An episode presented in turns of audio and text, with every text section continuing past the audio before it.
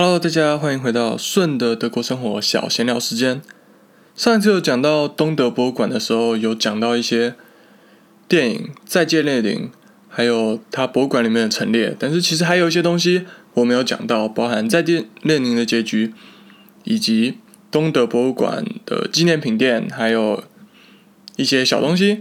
所以我今天就是来把这些小东西补完的，那就拜托大家多多指教啦。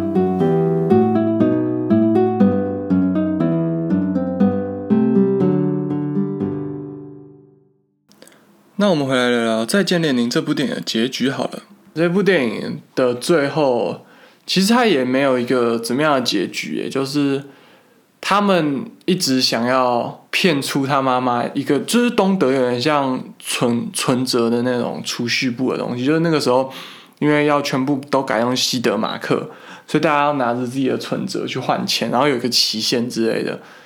就他一方面不想要让妈妈发现这个所熟悉的世界已经崩毁了，但是同时他又要骗出那个存折，赶快把钱换成西德马克。他最好像是错过那个期限了，所以那些钱就作废了。就是他妈妈有一天跑出门，因为他妈妈那时候是卧病在床，然后他都在家里照顾他。所以他才可以这样骗那么久。就他妈有一天自己撑着轮椅跟拐杖出去，就好像有个看护讲错话还是怎样，然后就出去，然后就发现世界都变了。他妈妈回来以后才很生气，说他们怎么骗他那么久啊，怎么样之类的。反正最后存折有找到了，但是他去换的时候已经超过了期限三天吧。然后他同时这个电影就收在那个直升机吊着列宁的雕像飞走了。象征一切都没了，这样应该是吧？其实我没有很有印象。好啦，那让我们来回来讲讲博物馆的部分啊。然后这博物馆里面有讲很多，就是两德怎么分裂的的历史啊，然后怎么统一的。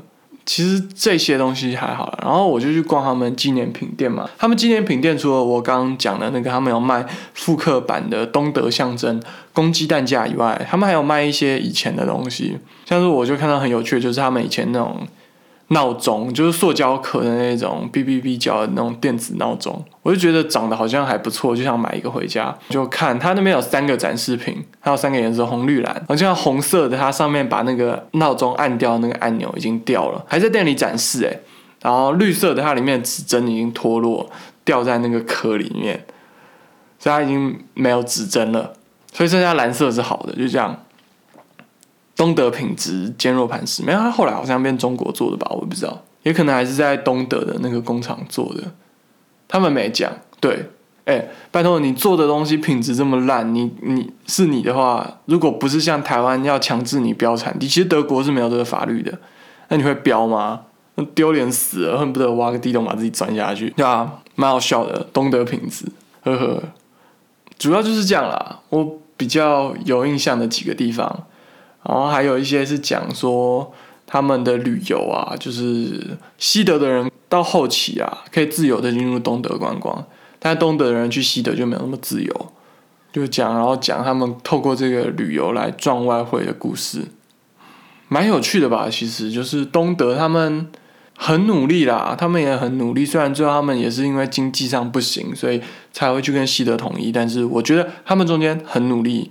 然后你会看到他们很认真的要建立他们社会主义理想国的样子，甚至可以说啦，那个时候在铁幕的那一边，东德所谓民主德国，可能也是最接近那种社会主义理想国家的样子。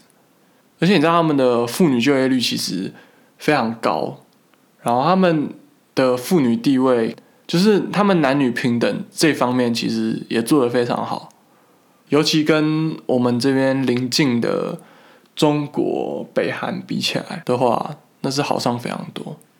真的啦，东德都失败了，可能社会主义真的或者共产主义不可行啊，不会做社会主义不可行。对啊，我印象比较深刻的是东德政府希望大家去海边的时候。要穿泳衣，对德国人是一种很喜欢 F 卡卡的生物，但是你就想，一个共产德国，就是他他们怎么可以让人民这么自由呢？他们就大家穿泳衣泳裤，当然大家还是偷偷的 F 卡卡 Fly c o p e r Couture，反正就是裸体文化，就是他们喜欢裸体，然后他们喜欢去海滩的时候不要穿衣服。然后东德这样子鼓吹大家穿泳装，然后更多人选择去海边不穿泳装。你知道以前那个吸引力法则，就是说你不可以讲说什么不要怎样，不要怎样，什么如果你觉得不要发生那件事，那件事情就会发生。你要想着另外一件事情，还要让那件事情不发生。但是我不知道啊，我没有很相信这一套。就是以前我社团出队也是一样，带小朋友的时候，你跟他讲不要做那件事情，不要调皮捣蛋。但是因为你讲到这个调皮捣蛋这个词，就跟那个秘密一样，它其实是一种心理的自我暗示，所以反而会导向那个方向去，他就会更调皮捣蛋。所以你要说你很乖，你很安静，可以撑得很久之类什么的，这样子啊，可是也不对啊。他们是鼓励大家穿泳装，他们也不是说禁止 F 卡卡。好吧，我不知道，这说不通。所以结论就是德国人非常喜欢裸体，对。对，结论就是他们喜欢去海边裸体。到现在德国还是有很多裸体海滩，我没有去过啦，因为我身材其实没有很好，我没有什么六块腹肌，肌也不够大之类的。哎，你知道之前呢，我在 YouTube 上面看到我们那个地方西南卫视、西南广播啦，西南广播公司拍一个 YouTube 废片，就是有一个人因为鸡鸡很小，所以他不敢去 F 卡卡海滩，他有一次不小心进去，然后他穿着裤子。结果一堆人要逼他脱裤子，就大家看到他的小鸡鸡以后，就是决定豁免他给他穿裤子的权利，然后给他一个牌子写说，因为他鸡鸡很小，所以他有在 F 卡卡不用，就是在裸体海滩不用脱光光的豁免权之类的。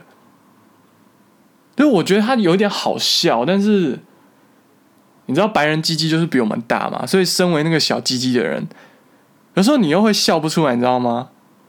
就是在台湾啦，很多脱口秀就是像上次的那个火烤瓜吉，他们一堆人在开小鸡鸡的玩笑，但是真的好笑吗？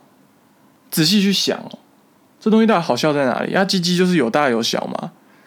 这是不是其实是一种不尊重个体的差异？然后很难想象，二零一零年代了，一个德国的拿政府公家补助的广播公司拍这种废片。出来，又或许他们一部分想宣传德国的裸体海滩文化吧，但是我觉得这样其实很不好，你知道吗？就是在文化传播的时候过度强调这种小鸡鸡的事情，告诉从东东德讲到裸体海滩的啦。好啦好啦，不想讲太多了，今天先这样。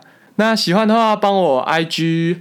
追踪、按赞，我会定期分享一些有趣的德国小新闻，可能像这种什么大家喜欢去裸体海滩，去裸体海滩干什么的，或者上次在柏林有人的衣服被猪叼走这些新闻，我都会分享在 IG 上。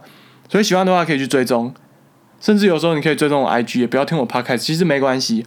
然后有什么意见都留个言，然后麻烦大家给个评价，邀请你的亲朋好友来收听。